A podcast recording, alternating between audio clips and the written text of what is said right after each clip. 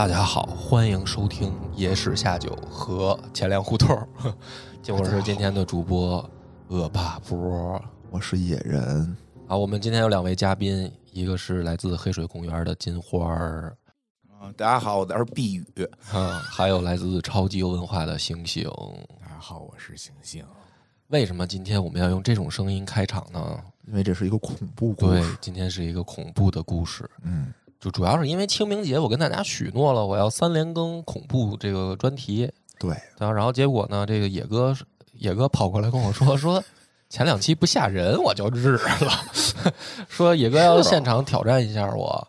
对，说本来我也想更一期这个清明节特刊，但我没有找到就是哦特别好的故事不是我一听我一这儿我一 听说你挑战我，啊我直接放弃了我的原案。啊就是我原本是准备了一个这个解梦的，哦，就是反正跟这个神魔鬼怪儿可能没那么相关。解梦就是有点儿灵异，也不叫灵异，反正就是古书上能找着的。明白，因为原来这个这个之前第一期里头就是啊对，恶霸波就说了嘛，说我得下一期得来一上劲儿的，然后就等着，然后下一期发现听着就不是那么起劲儿。对，所以这个我为了你，我特意就是奔着恐怖的来，来吧跟历史没什么关系行啊。今天给大家带来的是，其实是呃伊藤润二的漫画里边的故事，哎呦，哎看过吗？看看过看过看过，看过，那完了，那我怎么办啊？没看过没看过，先说说名字，对我我没全看过，没全看过，对，因为我确实看着特别吓人，我就没全我我挑了四个，反正我觉得还挺狠的，都是伊藤润二的。都都是伊藤润二的。啊，以四个量取胜，然后第第一个，我觉得可能大家都听过，叫《人间椅子》，嗯，啊没看过吗？没看过，跟太好了，我没看过没听过他妈那就好办了。啊，然后那个第一个叫《人间椅子》，第二个叫《不属于人世的恋爱。嗯，也没有，》啊，然后第三个叫《遗孤》，不记得了。没。不记得了吧？然后就是说我我当时想了一下，我在家想啊，就是说如果这三个讲完了，你觉得还不够上劲儿，嗯，然后我还准备了一个第四个叫这个家庭的这个柱子。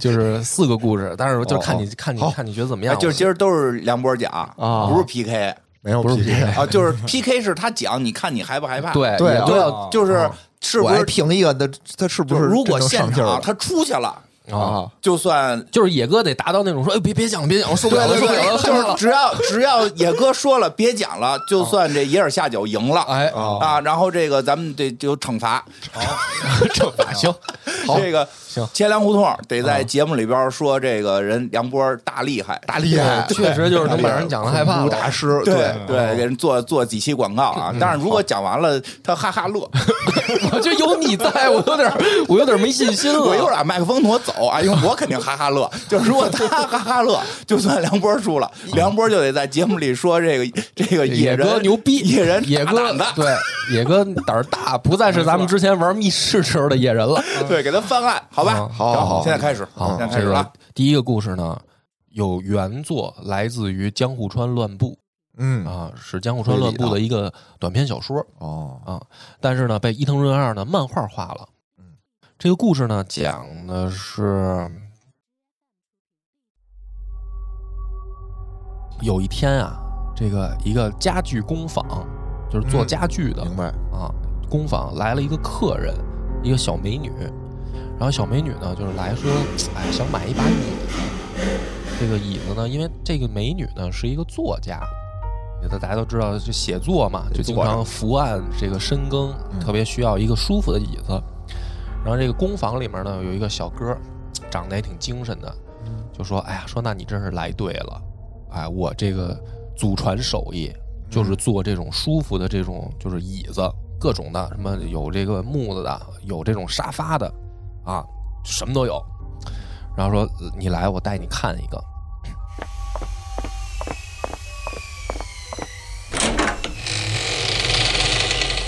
就给他带到这个屋子里面，然后有一个这种沙发椅，就是单人的那种沙发椅，高靠背的那种啊。说这个椅子特别有故事，我给你讲讲它的这个来历。说这个呢，还是发生在大正年间的事儿。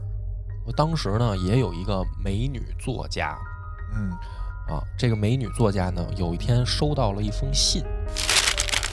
这个信里面描写的内容是这样的，就是说啊，有一个疯狂的，就是家具师傅，然后他呢对自己的作品产生了一些不一样的情感，于是呢他就做了一个沙发椅，然后并且呢这个师傅能进进到这个椅子里面，嗯，就是他能坐在里面，然后他就把自己呢关在这个椅子里，哦，然后他把这个椅子呢就就摆到一个就是就相当于一个屋子里面，这屋子里面的东西可以卖。哦，结果呢，这把椅子真的就被买走了，被人买走了，然后买进了一个外交官的官邸，嗯就是买回家了。那人也在椅子里，那个人呢，就跟着那个椅子，等于就是被人买到家里去特洛伊了啊，特洛伊。然后他说，但是他才发现说，这个外交官家里面有一位夫人，这位夫人呢，平常就会坐在这个椅子上，然后进行一些创作、写作的事儿。他就感觉说，我渐渐能够感受到这位夫人身体的温度。每天，这个女的就坐在我的身上创作，坐在我腿上，然后我好像在拥抱着她，我们两个已经合为一体了。然后当时呢，这位夫人心里就咯噔一下，就说这怎么感觉就像在说我？因为他写作的那把椅子也是一个沙发椅，但是呢，他就想说，不会吧？说这个这么变态吗？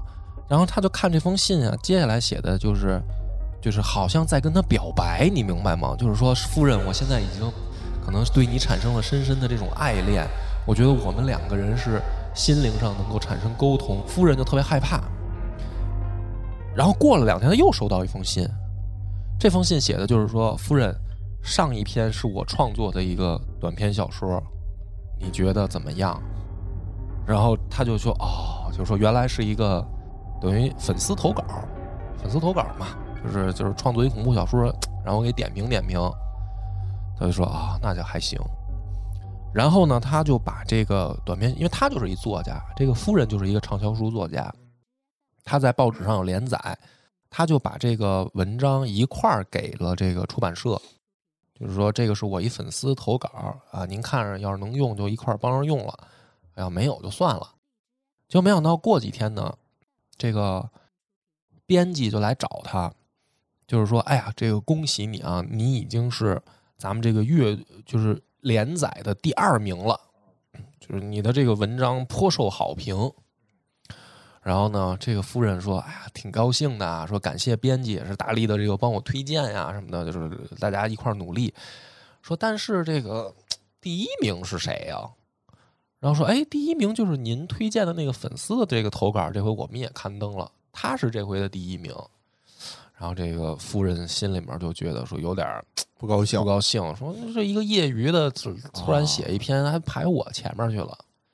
然后呢，这个时候呢，这个编辑就跟他说说，您现在的这个成就，说白了都我觉得已经超过您丈夫了，因为她丈夫哦是一个外交官，哦就是等于在厉害，对，在日本社会就是男人嘛，然后就是在外面还有头有脸的，然后就是觉得啊，应该是很牛逼的。但是其实你作为一个这个家庭主妇吧，可以这么理解。然后你通过你的创作，已经证明了你的这个才华，其实没有先生，你都也是一个名人了。然后这女的说：“哎，你说别瞎说，说怎么可能呢？这这回回家以后呢，也挺也挺高兴的，其实，但是心里面就想说，我这么牛逼了，结果这个一个业余作者的投稿竟然能排我前面，嗯。然嗯后心里面就是就觉得反正有点别扭，嗯，然后呢，这个他就又收到了这个粉丝的来信，哎呀，夫人，我觉得这个我的创作，那个不知道你喜不喜欢啊，但是我感觉我们已经有了精神上的沟通，相信您也已经是有了自己的这个成就。就我们能不能在这条路上一块儿走得更远？我们一起来创作。就反正那话说的呀，特别怪。其实这有什么共同创作呀？然后 这个夫人就开始怀疑说，这个是不是这把椅子有问题？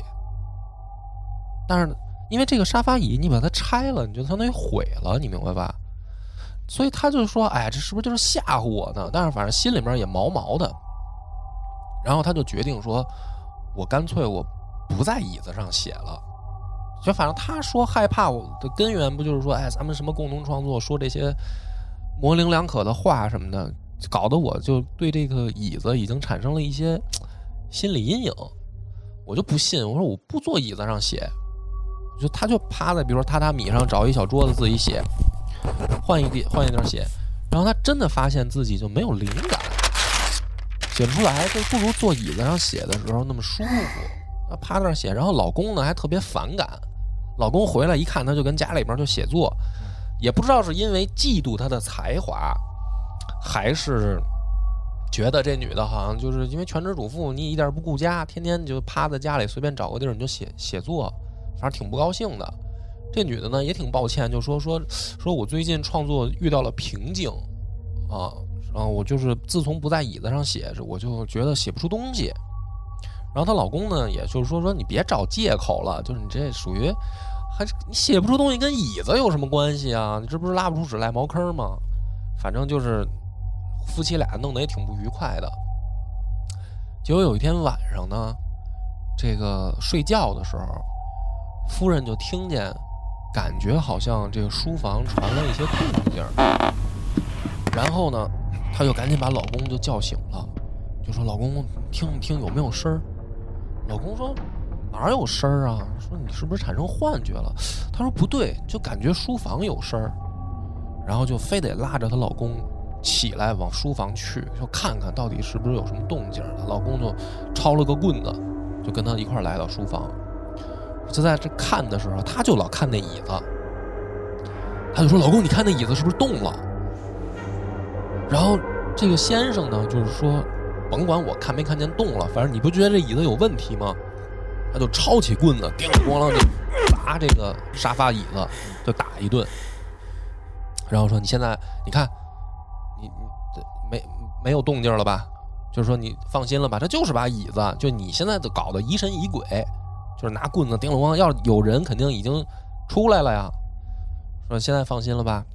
啊，然后就觉得说啊，可能是自己因为那个。”疯狂粉丝的来信，确实自己搞得疑神疑鬼，然后就这一晚就过去了。过了几天，又收到哪个人的来信了？你说夫人，你好长时间没有坐在我身上了，而且那天晚上您丈夫还拿棍子打了我一顿。我不怪他，但是说，其实你不用这么的为难自己。首先，他不理解你。而且现在我也知道，你离开我以后，你的创作进入了瓶颈。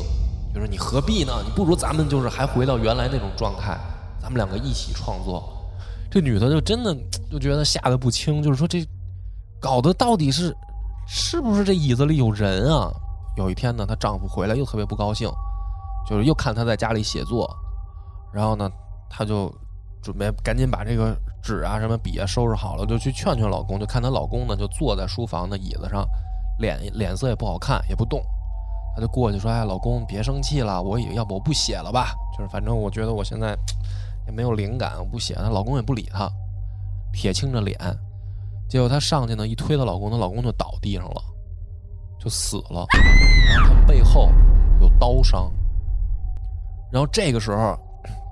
他就吓坏了，就是说这椅子里肯定有人，把我老公给捅死了，然后赶紧就报警，然后就把警察叫到家里面来。警察来了以后，一听这个情况，那就简单了，把这椅子拆开呗，就直接把这后面拿刀咵划开，这椅子里面真能坐一人的那个空间，还看到里面有一有一些什么水、食物什么的就摆在椅子里，但是里面是空的，人没在，然后。这女的就吓疯了，就是说我操，这里面真的藏人了，原来，而且那个粉丝可能就是真的是在我家，就天天就这么待着，他不知道他有什么机关能把这椅子打开，他他可能晚上他能出来，然后白天他就在椅子里躲着，然后我之前等于一直坐在一个人身上写东西，然后呢，但是警察一看说，那咱们就抓这人啊，就是通缉，但是也一直也找不着，然后后来呢？这个女这个女作家，因为老公死了，大家也不知道她的下落，就讲了这么一个故事。然后呢，就回到这个家具店，这不是来的那个美女顾客碰上这个小帅哥给他讲嘛？他说：“你说这把椅子就是那个美女作家她当时坐的那把椅子吗？然后这个小帅哥说啊，说不是那一把，说那一把椅子就是那个沙发椅，后来就被警察带走了啊。说但是说你要看看这把椅子的里边的空间吗？然后这个帅哥就把那个沙发椅子后面那个皮的钉子给起开，然后把皮一掀开，然后发现里面是两具干尸抱在一起。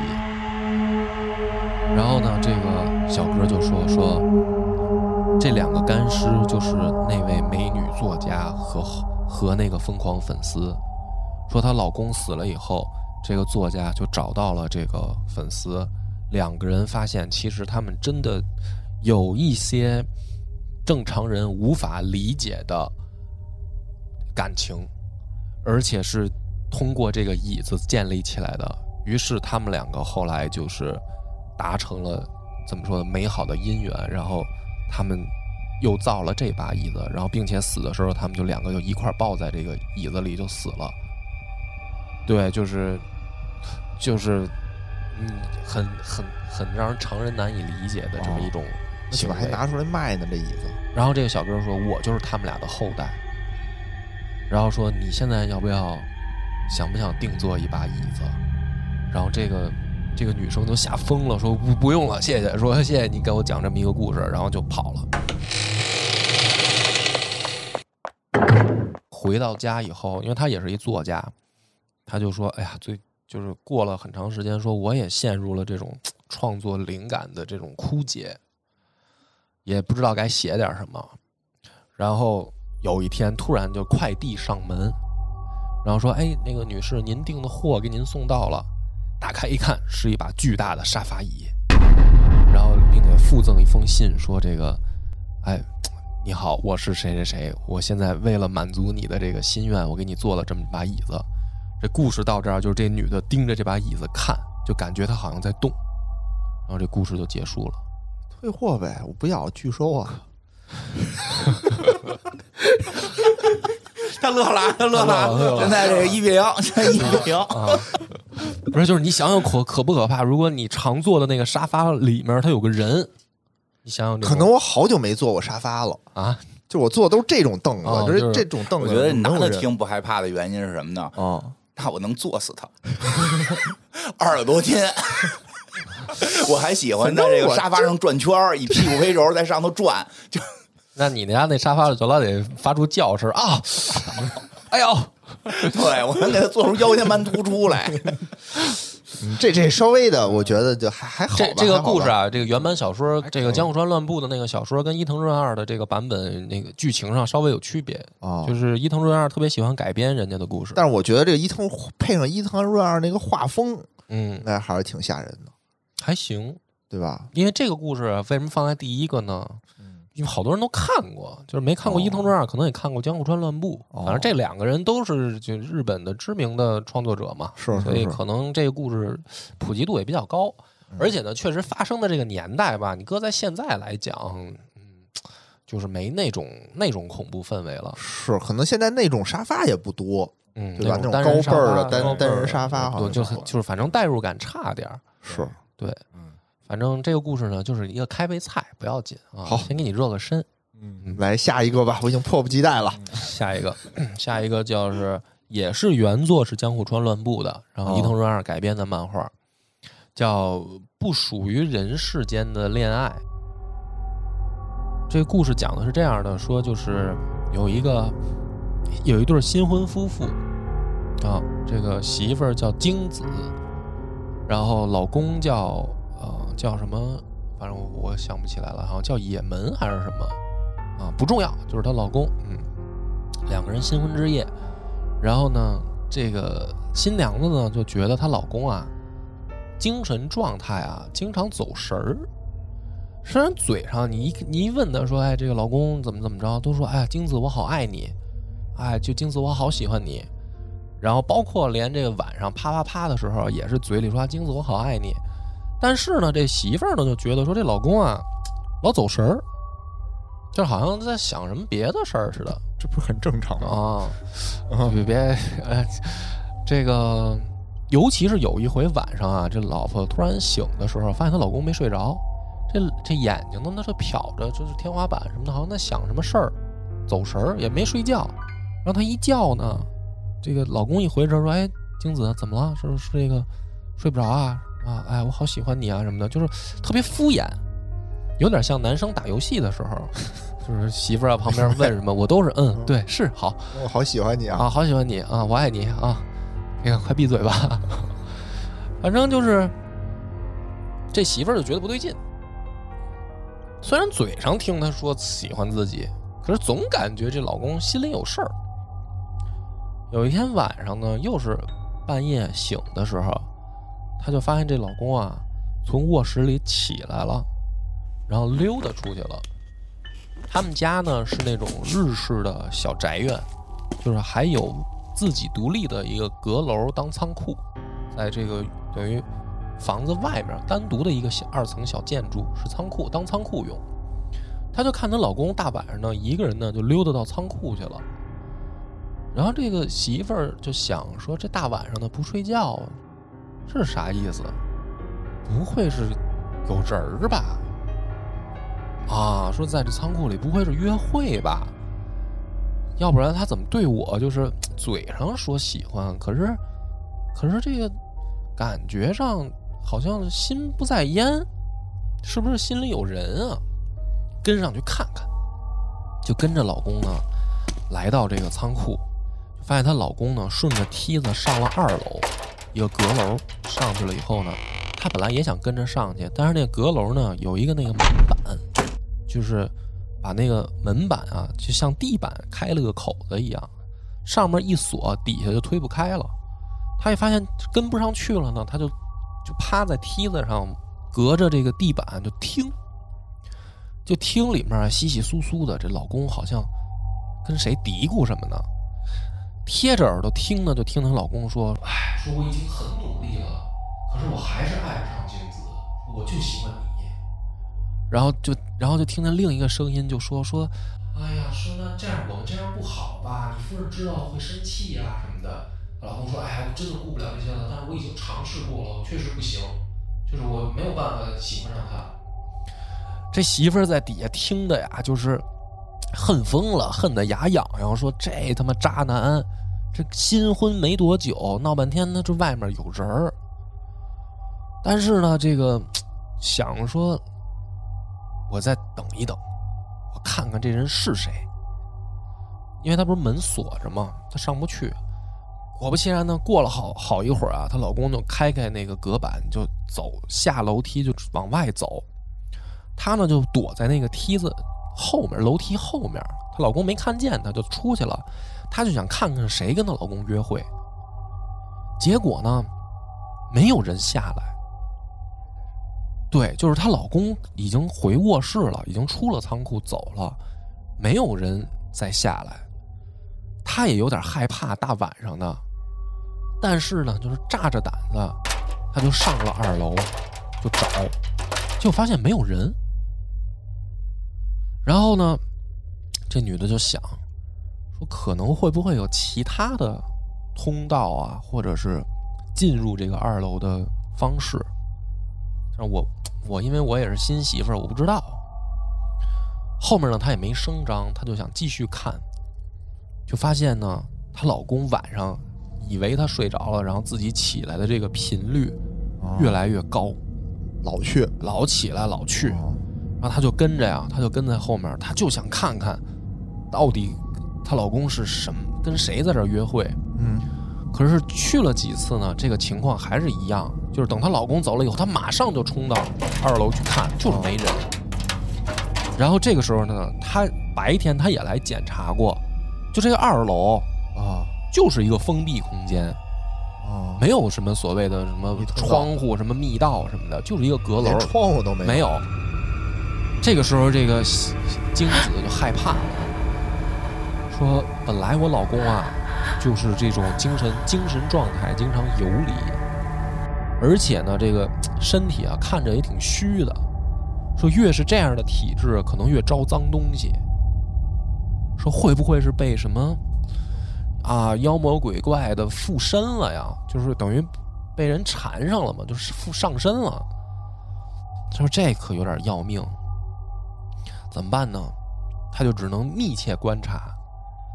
有一天呢，她在底下趴着听的时候啊，就反正听她老公跟上面就每天晚上都这么折腾，哎，又是跟别的女的在这说情话，然后又在上面听着叮铃咣啷的，啪啪啪的，她就听到每次完事儿之后呢，有一个上锁的咔嗒的这种声音，她就想说，其实之前也听到过，但是她总认为是个人会出来，说这个声音是怎么回事儿？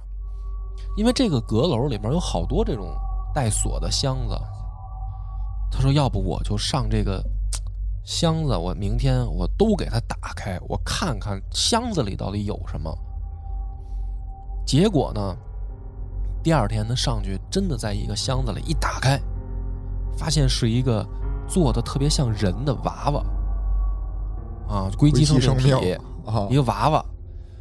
然后呢，这媳妇儿就感觉说这个娃娃身上带着一种诡异的这种笑，好像在嘲笑自己。这媳妇儿就想说是，难道说是这娃娃？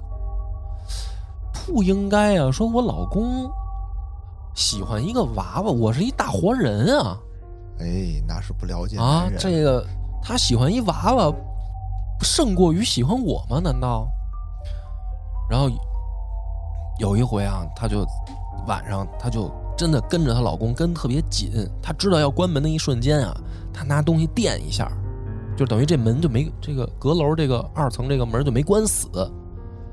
然后呢，在她老公在里面正高兴的时候，她就掀开缝儿，她就看看是不是她想象这样。没想到真的是，就看她老公捧着这个娃娃在这儿说话，然后自己还变声儿，一会儿装男，哦不是那个一会儿装娃娃说那娃娃不会出声儿，就是她老公一会儿用男人的声音说，一会儿又变成女人的声音，然后还跟这娃娃在这亲嘴儿，然后给这娃娃小衣服都扒了，然后自己在那儿忙活。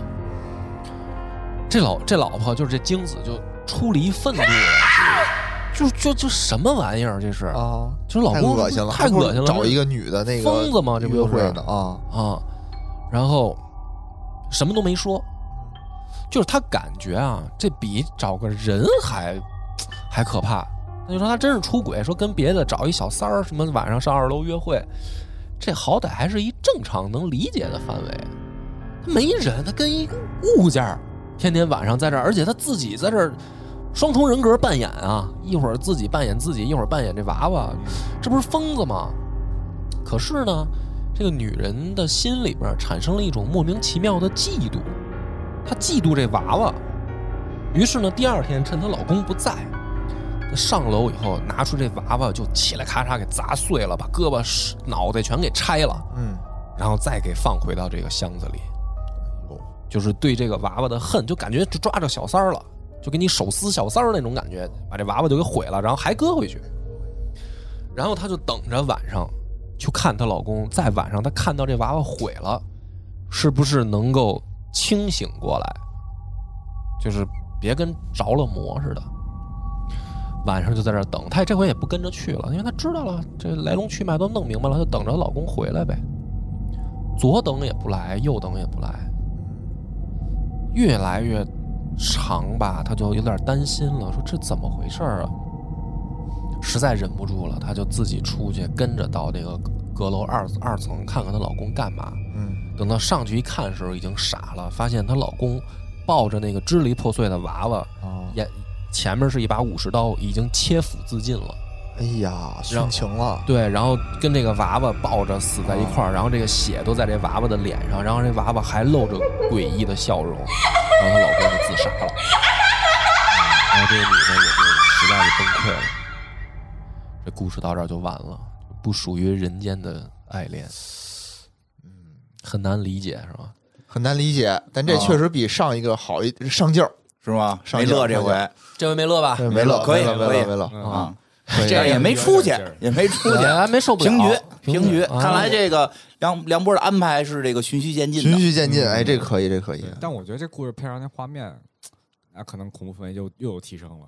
对，就是有画面肯定是更恐怖，而且呢，它其实讲了一种就是人的那种极为少数的恋物癖的那种不。少不少不少不也。不能说少吧，我觉得这种 因为这个故事写的又是特别早，《江户川乱步》很早写出来的一个故事，嗯所以就那个，你像咱们现在就看到很多日本人说跟娃娃结婚，什么这个跟娃娃就是这个二次元的生活，对吧？有的是有的是图片，有的是虚拟的，然后也有人买那个小娃娃，还有人买大娃娃，嗯，是然后就是说这辈子我就跟娃娃过，然后给娃娃穿衣服，带着娃娃出去拍照、啊旅行，有吧？有就好多日本人这样嘛。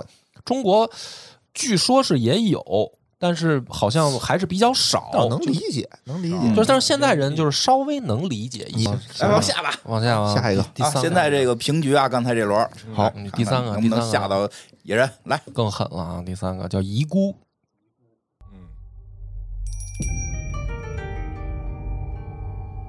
有一天呀、这个 石川家这个家里面仆人来报，说这个少爷不好了，说咱家这个墓地啊，有人说经常传出婴儿的哭声。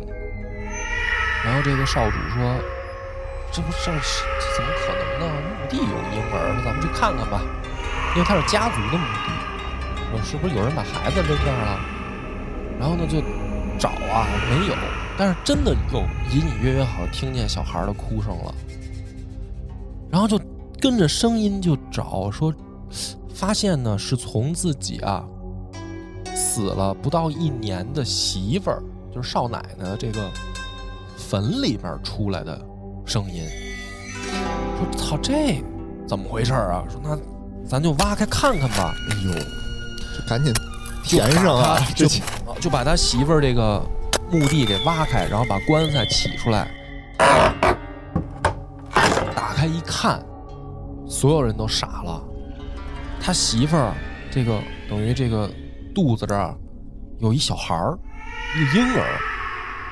然后呢，最可怕的就是这孩子在哭啊，他孩子这个脐带还连接在他媳妇儿这个身上。就说白了是什么呢？死后的这个胎儿，就是腹中已经怀了胎儿了，死了以后等于死出生了。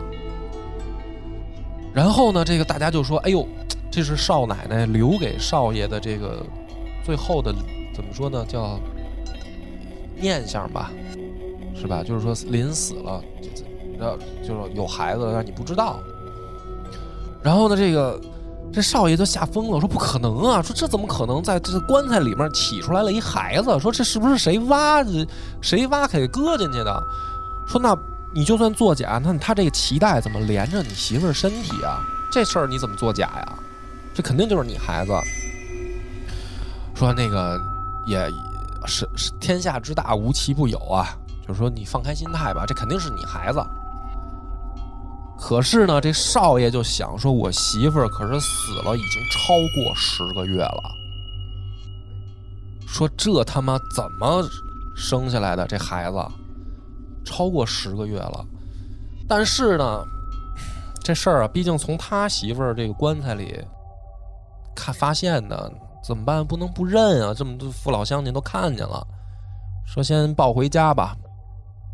这底下下人呢，就闲言碎语的就说了，说，哎，说这个对于少爷来说，这也不是什么好事儿，因为啥呢？说他这个妾呀，现在刚扶正，他已经纳把这个小妾扶正了，而且这个妾呀，前不久也已经生孩子了。说这现在少爷带回来这么一个孩子，这家里面肯定后面事儿就多了。这后妈能不能容这孩子呀？是吧？这都不是后妈的问题啊！啊这正常人这就是反正接受。就就觉得这个事儿反正挺难办，这底下人窃窃私语。嗯这媳妇儿呢，就是就他这妾嗯扶正，就说说这什么哪儿来的野种？你不会想让我也养一块养这孩子吧？嗯说我告诉你，我这个奶水只够养养咱家自己这个孩子，嗯，你那个前妻那个我可管不了，你要不干脆给他扔了吧？是啊，这这这不是啊前妻不前妻的事儿，关键是这这是一鬼啊！这感觉对呀、然后这个男的呢就想说这不行啊，这是我我的种啊，那怎么办啊？就说说这样吧，你放心，说呢也不用你养，也不用你奶，嗯你也不用管，我呢外面给他找奶妈，然后呢，这个家里面我让女仆去带这孩子，就不用你操心，嗯就把他们家这个女仆叫过来说：“这个你也知道了，反正我也不多说了，这是前少奶奶留下来的这么一个孩子嗯啊，后你后面你负责照顾这孩子。”然后呢，这家里面就是跟爹也说了，这爹说：“那也咱也反正咱们不能给这孩子扔了，这个有辱门风。”哦就是你扔到外面像什么话，让人说起来好像不管了。就是你你纳妾的这个续弦这个事儿，本来就 外面就风言风语的。哦然后呢，这个事儿好像就告一段落。这个时候呢，这男的就陷入回忆了。这个回忆里面是这样的：当时呢，他这个就是前妻还活着的时候，有一天啊，在那抽着烟，就跟他说说，听说你已经跟这个咱们家这个小妾有种了，我已经听说了啊，他好像有了，你怎么打算的呀？这男的说说，哎，说我也没什么打算，说这个 咱们这么长时间了也生不出来，嗯这个现在呢，对于我们这个石川家来说，这也是个好事儿，但是说呢，也不会不会影响到你啊，就是你不用担心。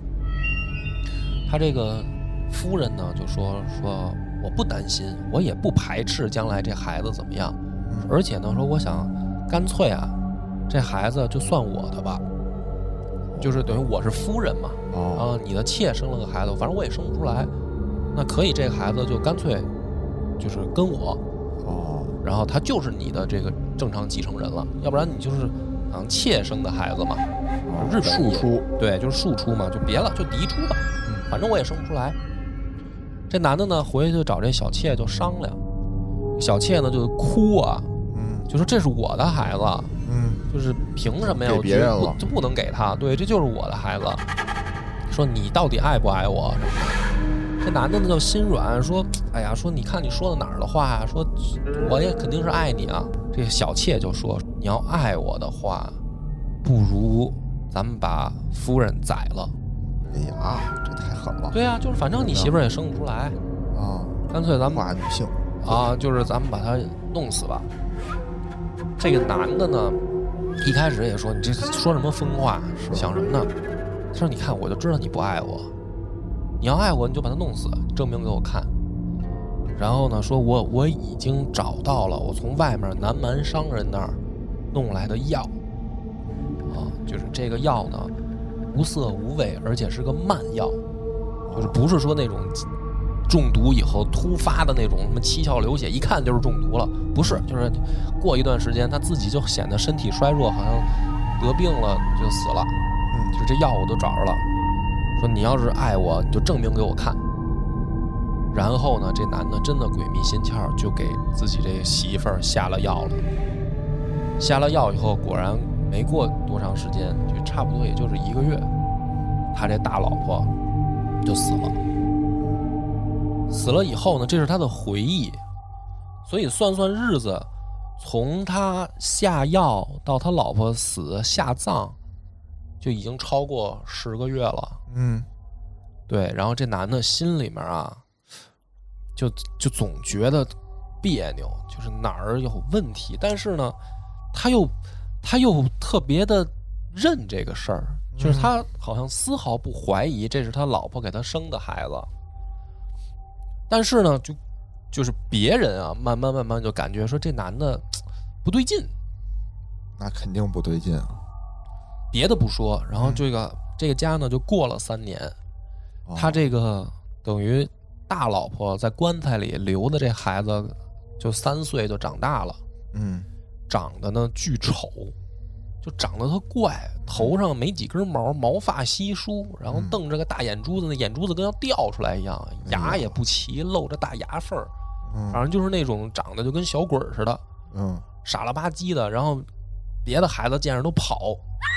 他就就怪物似的。然后这只有这女仆，就是他们家这女仆，就带这孩子。然后他这个妾，就是这小老婆，见着这孩子就打就赶，哦然后有的时候还把这孩子绑在树上，就是你别在家里乱走，你挺恶心的。什么玩意儿，就给绑在树上。然后每次呢，他们家这女仆一看这个，就偷偷的去解这个孩子，解救他，就是太可怜了。然后呢，终于有一天，他们家这个现在的夫人，就是这个小老婆，这女仆正给这孩子松绑呢，她就过来，一把就这给给这女仆踹倒，然后拎着头往后拽，说：“谁让你给他解开的？嗯啊，谁谁让你管他的？说这种这种孩这这就是鬼啊！谁知道哪来的野种？死了才好呢！你还想给他解开？然后说我今天就先教训教训你，说要不是公公怕这个把这孩子扔出去有辱家风，我早就弄死他了。然后就把这女仆拎到这个柴房，然后捆在柱子上就打，水泼在那儿打。这个时候呢，这个丈夫就从外面回来，又看到说怎么又打上了。说天天就是这点事儿，然后你就不是折磨这孩子，就是折磨这女仆，老打。然后这个小妾就说：“说是说还不打，说这孩子没问题吗？说自从他来了以后，咱们家就一天比一天不正常，嗯而且说怎么可能这个人死了以后还能生下孩子，而且在棺材里面过了十个月还不死，啊说这孩子就是妖孽，就应该弄死。”说是，而且甚至是是不是你的，你能确定吗？嗯说这个事儿就赖你。说你既然觉得是你的，我就问你，为什么你都给你老婆下药了，你还要跟她行房？就是这小老婆这时候就等于把话说开了，说你都要毒死她了，你这一个月当中你都要毒死她了，你竟然还跟她上床？说你你到底想什么呢？你当时要是不跟他上床，怎么可能有这孩子？然后这个时候呢，被绑在柱子上那个女仆头上都淋着水，披头散发的，就在那嘿嘿嘿笑，突然就笑，然后这个小妾就被吓得都毛了，说你笑什么？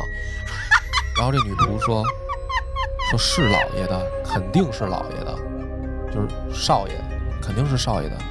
然后说我都看见了，就是少爷的，而且他可不是在夫人中毒以后行房的。然后这时候又陷入了一段回忆，就是这女仆偷看的视角，在房外看，房里面是在停灵，就是他前妻已经死了，盖着盖着脸上蒙着白布，这女仆的视角看到少爷跟他这个前妻在里面折腾，看到这么一幕，然后这女仆在那嘿嘿笑，说这肯定是少爷的，就是那一晚的事儿。然后这个小妾就疯了，说你有你怎么这么恶心？说我以为是你下完毒以后活着的时候跟你老婆还还同过房，说闹半天你这么恶心，你奸尸。然后这时候这个男的也陷入回忆了，又陷入回忆说说不赖我，是他勾引我的，就是在他的视角那天停灵的时候，他老婆不是脸上盖着布吗？然后自己就把布撩开，然后朝他伸手说说老公，我还想我想我也想有孩子，说你来呀、来。他说他勾引我的那天晚上，你能想象那个画面吗？渣男，然后渣男都这么说，是他勾引我的。啊，然后这个这时候这个小妾实在受不了了，说我操，我说你太恶心了啊什么的，就就疯了。嗯，然后这个再画面一转，就是外人说说，哎呀，说石川家真是家门不幸，说家里面这个续的贤，哦就这个后来的这位夫人又死了。哦说石川少爷据说现在又找了个女仆续弦了。哦，这故事到这儿就完了。那就是把那个女仆扶正了对，就是把那个被绑在柱子上打，然后偷看那个又给扶正了。这家人有问题啊！看，没笑出来吧？这回可以可以，没笑没笑笑出来，没笑出来。太不有没有一丝恐怖？就是最后那一点儿啊，说又娶了一个，说他那个媳妇儿又死，又娶了一个，这块儿我觉得比较吓人。为什么呀？就是这男的，就是又循环了呗。对，这到底是不是这男的有问题啊？是因为是这男的有问题，嗯，就这男的不太正常，我觉得。太不正常了，嗯对吧？使了一个所有这个渣男都会说是他勾引我，对吧？我靠，一女鬼勾引你都上道，那你啊太受不住不不就是主要都是是等女鬼吗？聊斋嘛，主要这个漫画就是画的，它还有画面。我知道画面应该是很恐怖的。嗯，那他就是喜欢尸体呗。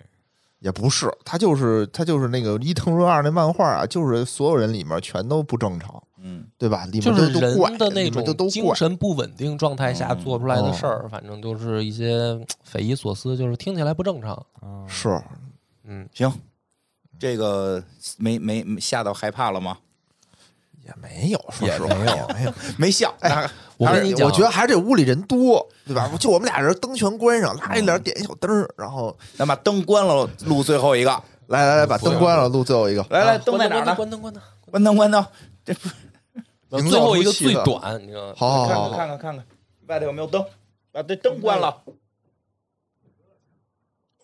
好，来，好啊，好好好好，好，野哥这回啊，只有录音的这个小红灯亮着。没有？这回，啊哎这来吧，来吧，我不到位啊这可以啊。最后一个最短嗯啊！而且呢，我前面三个其实我都我都有计划，我猜到了，你应该没有那么害怕，因为你无法代入，对因，为你无法，你既代入不了，你是一个神经病啊，比如说恋物癖、恋尸癖什么这些，你无法代入，对，你也代入不了女性视角，对对吧？你无法想象自己是那个媳妇儿，是所以我特意在这个时候给你准备了最后一个故事，特别短，特调，哎，嗯特意给我准备的。对，啊还是伊藤润二的漫画。这个故事呢，发生在一个家里啊，正在办宴会，嗯乔迁之喜。女主人呢，请了好多客人来家里，然后正给大家倒酒，说：“哎呀，恭喜你啊，你们家这个搬到新房子了，一个新的小别墅，新造的一个这种木质建构，就是日本的那种和式房子。明白。然后呢，这个正在高兴，大家都在互相庆祝的时候，然后突然说：“哎，说那个这么重要的时候，你老公呢？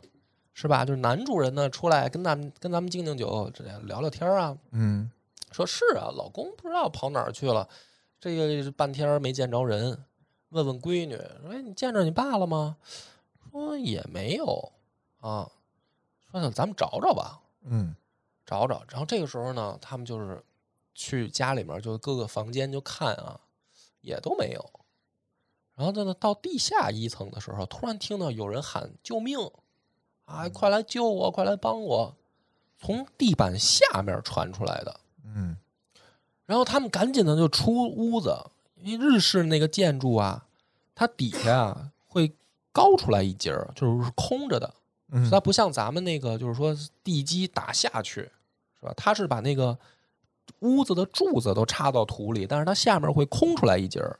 你想象一下，就是那种明白，我知道。啊，就是嗯就是那种唐式建筑，就是它哦底下是空的，可能为了防潮啊或者怎么样。知道。这个声音呢是从这儿传出来的，嗯他们就等于爬到这个地板下边那个隔层里往里爬，就看这个听着就是她老公的声儿。嗯大家也都好奇，就跟着都爬进去。爬进去一看，怎么回事呢？她老公啊，被压在一个柱子下面，这个嗯柱子呢正好怼在腰上，哎呦，她老公趴在地上，这柱子就在背后腰这儿，就给她等于压在底下了，就跟那个王八驼背似的，是看那种形状。然后呢，他老婆就慌了，就看着她老公啊压在底下，然后嘴都已经压出血了，啊，也动不了。说老公你怎么回事啊？老公说我被压在这儿呀，一时半会儿也说不清楚了啊，反正这个现在情况很糟糕。然后他老婆说：“哎呦，那你别动啊！说你你你等着，我赶紧去找木匠师傅，我赶紧让他们来救你。”哦，这个时候，她老公突然就说：“说你先等会儿，你先别去。说我要没记错的话，压在我背后的应该是咱们这个房子的主梁，哦，就是主要的那个支撑的那个柱子。哦，说你把这个柱子拆了，咱们房子可能都塌了。”嗯然后他老婆说：“那你让我怎么办啊？就是我我现在我那我怎么救你啊？”嗯她老公说：“不行，说绝对不能拆这颗主梁。说你让我我让让我就在这儿扛一会儿。呵，然后呢，这帮他们家的这个老婆啊、孩子啊，还有这帮来恭贺他，有的是邻居，有的是朋友，就在就在等于在这地板下面围着，就是在这哭爹喊娘的说：‘哦哎呀，你坚持住啊什么的。’但是当晚，这男的就死了，那肯定就被压在这个柱子下面就压死了。哦，然后呢，这一家子就等于也不能挪动这个尸体，嗯就就这个尸体就在这个柱子下面慢慢变成一座干尸，然后他们在这个尸体前面呢给他立了一个小小木小木牌儿，就是墓碑，然后给他放上香火，然后把这柱子也弄成日本那种绑上绳子，然后上面写上符文那样，然后没事还来祭拜他一下。然后这个故事的名字叫《家里的顶梁柱》。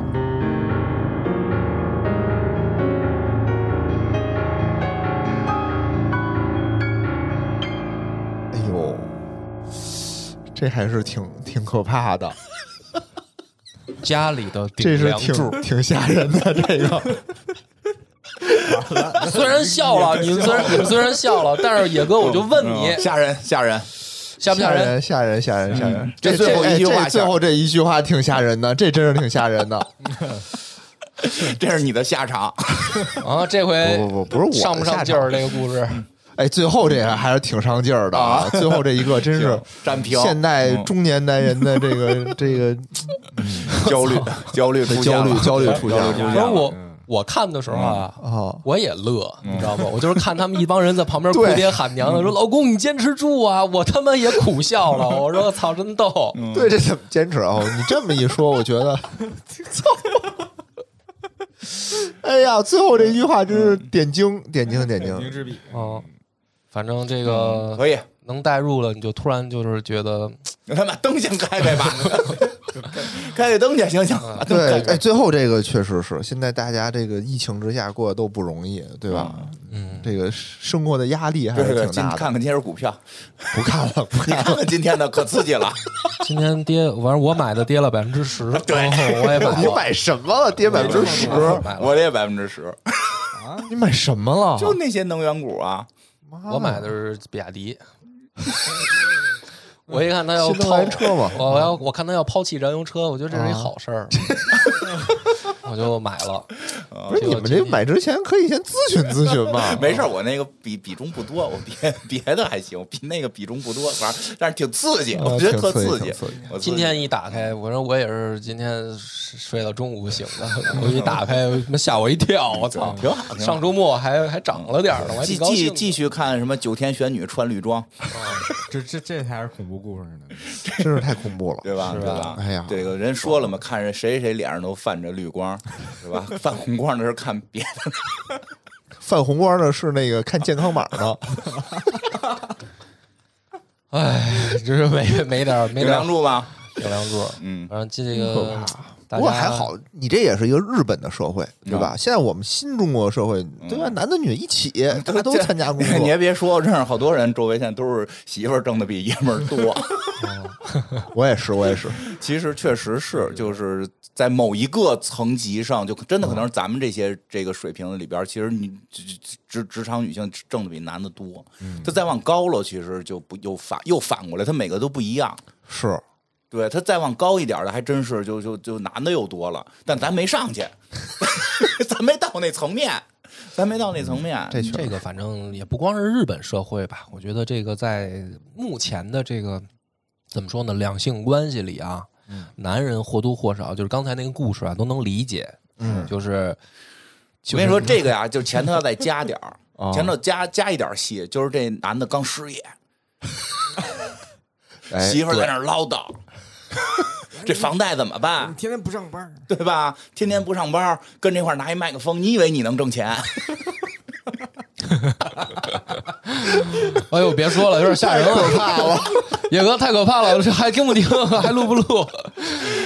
行吧？我觉得这期节目确实是结尾结尾可以，结尾结尾结尾打平了吧啊，？打平了打打平了了啊！可以了但是有计划的，就是循序渐进，可以最后这有设计感对，有设计感，设计感，挺挺不错，挺不错，挺不错。行，那就行了，我这个没有辜负大家啊。